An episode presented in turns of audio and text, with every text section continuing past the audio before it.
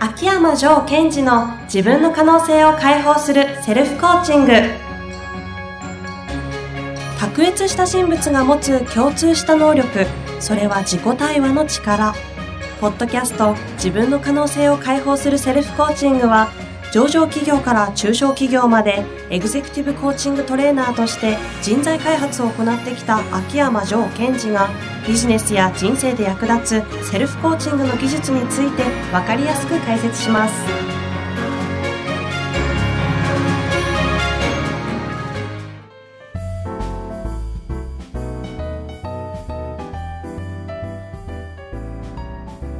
こんにちは、ナビゲーターの遠藤和樹です。秋山城賢治の自分の可能性を解放するセルフコーチング第25回。城さん本日もよろしくお願いいたします。はい。よろしくお願いします。今日のテーマです。自己認識とは？うん。前回が、えーマインドセットの話をずっとしてきてまして、はい。自己認識と、うんえー信念と価値観で自己、えーマインドというのは成り立っているとはいい。うお話がありましたので、うん今日はその中の自己認識を取り扱おうと。はい。自己認識とは何かということですね。えー、自己認識とは何かというと、こう、自分に対する認識です。あの、意地悪ですよね、あえての。いえいえいえ、そのままです。はいそのまま。はい。えっ、と、私たちは時折、こう、いろんな言葉を使って、こう、自分のことを表現します。はい。うん、なんかこう、私は優柔不断であるとか、私は、えー実は勝負に強いとか、うん。で、このように、こう、自分のことを、こう、どういうふうに認識しているのか、というのが、これが自己認識なんですね。うんで、えー、これっていうのは、その、私たちが日常の中で言葉にしてる時もあるし、言葉にはしていないけども、無意識的にえそのように思ってるってことは非常に多いです。うん。うん。で、ここで重要なことというのは、えー、これは認識なので、えー事実、真実ではないということです。ああ。はい。そのように認識しているということです。はい。で、嘘ということでもないんです。まあ、自分の中での認識ですからね。そうそうそうそう。まあ、自由ですか？そうです。ところが、えっ、と、真実ではないし、嘘でもないんですが、その人の中で真実にはなっています。うんうんうん。まあ、いわゆる思い込みっていう表現の仕方でもいいかもしれません。あで、この自己認識というのが、えー前回もお伝えしたように、えー生理的メカニズムっていうのをこう、に強く影響を与えていってるんですね。あ。うんうん。で、えー前回出てきた、えー一つ、ある社長さんの自己認識は、私はそこそこうまくいくけど、すごく成功する器じゃない。うんで、これも自己認識ですよね。うん。なるほど。あとは、そうですね。えーなんかこう、経営状況が、こう、良くなると必ずトラブルが起きる。ああ、聞きますね。うんそういう話は、ね。っていうのも、うんえその本人の中でこう自己認識です。うんうん。で、こう、旗から見てると思い込みなのかなと思っても、本人の中で真実になっちゃってるんですね。うんうんで、えーその自己認識、そのような自己認識を持ってると、それにふさわしい生理的メカニズム、反応が起きてきますので、うん。やっぱりその通りの結果が起きるわけですよ。うん。なるほど。で、心の中で思うんですね。やっぱり俺はそうだった、みたいな。あそうやってこう自己認識を私たちは強化していってるんです。あ。なるほど。あの、証拠を探して作っていくわけですね、どんどん。そうですね。で、今はちょっとこう自己認識があまりいい事例ではなかったけども、こういい事例の場合もありますよね。うん例えば、なんか、私はなんだかんだ言って、こう、ピンチがあっても、うーん、その時には人が助けてくれるんだよね、うん。みたいな。運がいいとか言う人とかね。うん、うん。勝負師だとかね。はい。勝負に強いとか。で、それもこう、自己認識なので、えそのように生理的反応が起き、自分の体の状態がそうなり、結果が取りやすくなります。うん。で、ここで重要なことは、えーその自己認識、私たちはいっぱい持ってると思います。で、えーここでこの自己認識に言い悪いはないということなんですね。はあはあ。自己認識に言い悪いはない。うん、うん。それはどの視点から捉えて言い訳がないっていう話なんですか 例えばこう、私は優柔不断であるみたいな自己認識があって、いや、このに自己認識って悪いですよね。変えた方がいいですよね、みたいなこと言われるんですが、たまに。いや、そうとは限らないですよ。と優柔不断がよくうんいい形で機能することがあれば、その通りです。けどありますかね？あるんじゃないですか？例えば優柔不断だって認識があるから、じゃあきちんとこう、自分は思慮深い。ああ、用意周到に準備をするとか。あとは、ね、えー常にベストな選択をしてるんだなとか。ああ、周りにきちんとした意思決定ができる優秀な人生を置けるとか、いろいろ行動には変わるかもしれないです、そうですよね。まあ、あとはそもそも優柔不断っていうののには、あの選択肢がいっぱいないと優柔不断になれませんからね。うん。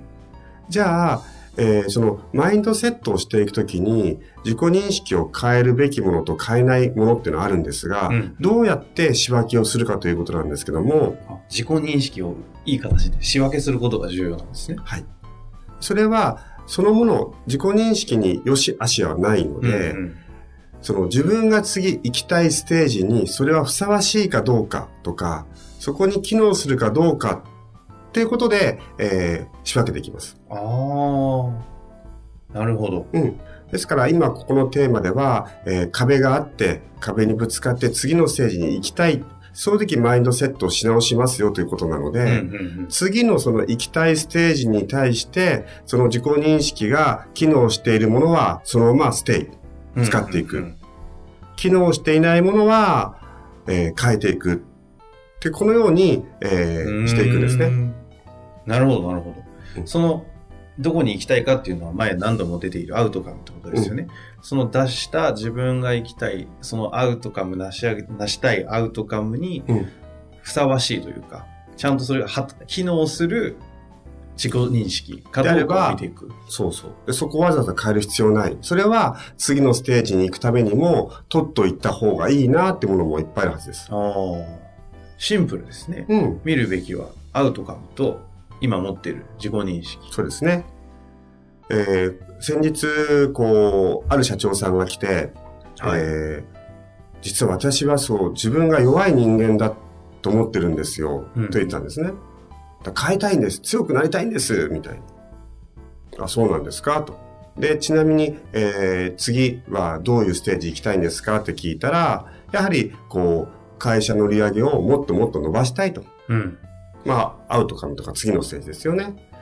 で、その次のステージなんですが、えーその会社の売り上げをもっともっと増やしていくということを通して何が欲しいんですかって、うん。うん。そこまでやるのがアウトカムじゃないですうん。か。うん。そうするとその方は、いや、もっと社員と共に、こう、組織としてゴール達成の瞬間を味わっていきたいんだっうん。うん。て言ったんですよ。うん。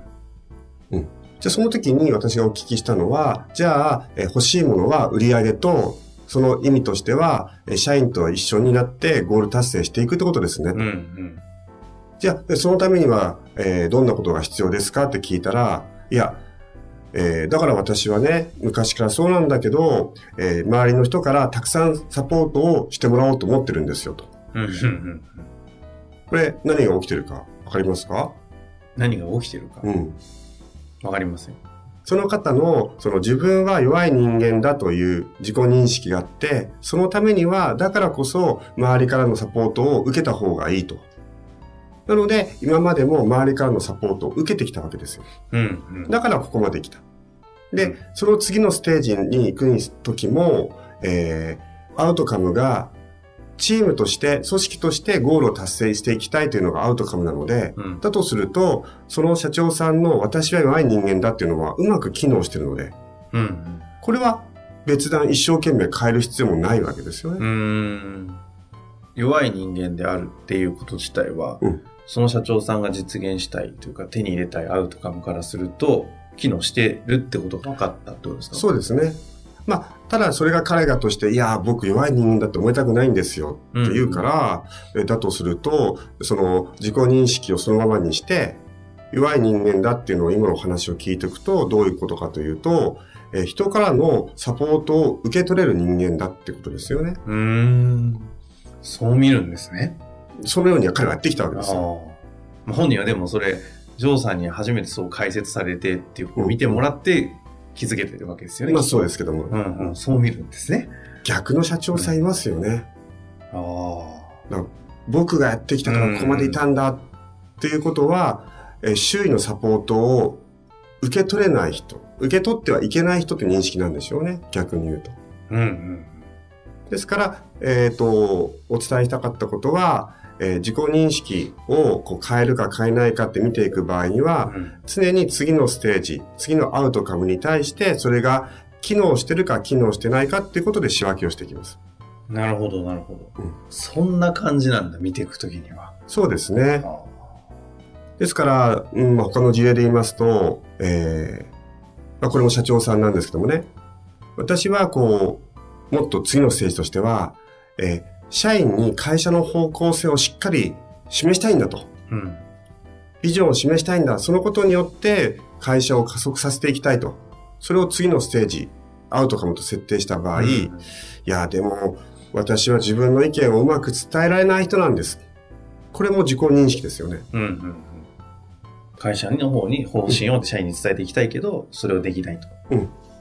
だとするならば、その自己認識がえ彼の中で機能していないと感じるならば、えそのこと自体をこう変える必要ありますよね。うんうん。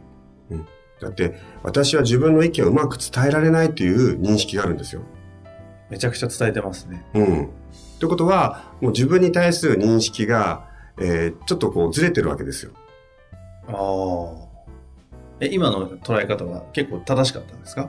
その方は自分の主張をちゃんと伝えることができないっていうふうに言ってること自体がものすごい主張できてる。そうですね。私からすると。ただし、彼は自分のことをそのように認識しちゃってるので、うんうん。壁に対してこうぶつかって抜けられないんでしょうね。今のが溶かすみたいな感じなんですね。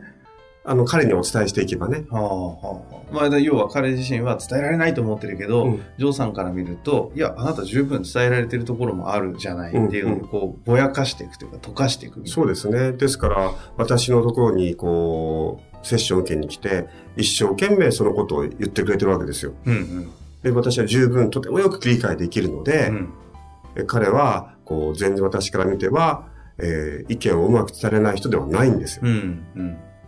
ところが彼の中では、僕は社員に対してうまく伝えられないという認識を持ってるので、ほら、認識した通りに生理的反応が起きてって、社員の前ではきちんとうまく伝えられないことに成功しちゃってるんです。伝えられないことに成功するね。はい。自己認識通りに成功できちゃってるんです。なるほど。怖いですね、自己認識って。そうですね使い方間違うというか。か、それが使い方というよりか、勝手に機能しちゃってるわけですよね、うんほとんど無意識というか。そうです。ですから、えー今日ここでお伝えしてきたことは、その自分がどんな自己認識を持っているかということと、うんうんやはりその自分のどこに行きたいかということをちゃんと明確にして、アウトカム。アウトカム、そして次のステージ、明確にして、そこに対して今持っている自己認識が役に立っているのか役に立っていないのか、うんうんうん。ということを仕分けていかないと、役に立つ自己認識を変えても意味ないし、なるほど。逆に役に立っていないものは、その自己認識を変えていくということです。なるほどですね。だいぶ見えてきた気がします。うん、でこの自己認識というのが、えっ、と、なんだろう、表現で言うと、こう人によってはアイデンティティとか、自分の、こう、なんだろう、存在の認識みたいなことを言うから、うんうん。変えるものではないとか、変えられないと思ってる方いるんですよね。ああ、決まってしまっているうんうん。はずとか。そうそうそうそうそう。ですから、さっきの社長さんで言うと、自分は話が下手だと。なんかもう決定しちゃってるわけですよ。うん。だから多くの人が変えられないと思い込んでいる。変えていいんですか？えー次のステージに変えた方がいいんだったら変えちゃえばいいし。そういうものああだからどんどんこう抜けていく社長だしっていうのは、この人あの、あ、この間会った時と全く別人だぞみたいなうん感じになるのは、そういう感じなんですね。そうですね。そしてもう一つ思い出していただきたいのは、変える変えると言っても、えーその、さなぎから蝶の時にね、うんお話したように、何一つ足してないんです。変えると言ってもあ。りましたね、その話。うん今持ってる、その自分のリソースの中で、溶かして溶、かして。組み替えるだけなので、ですから変えるといっても違う自分になるというよりは、組み替える、溶かして組み替えることによって、その腸になっていくっあていうことがすごい重要ですね。なるほど。ぜひ一度、自分が本当に行きたいところ、うん次のステージが何か、手に入れたいものが何かというものを見た上で、自己認識、何を持ってるのかなというのを見て、それが機能してるかしないかのチェックをしていただくとはい。いうのを、ぜひちょっと一度やっていただいたら面白いことがありそうな気がしますね。そうですね。本日もありがとうございました。はい。ありがとうございました。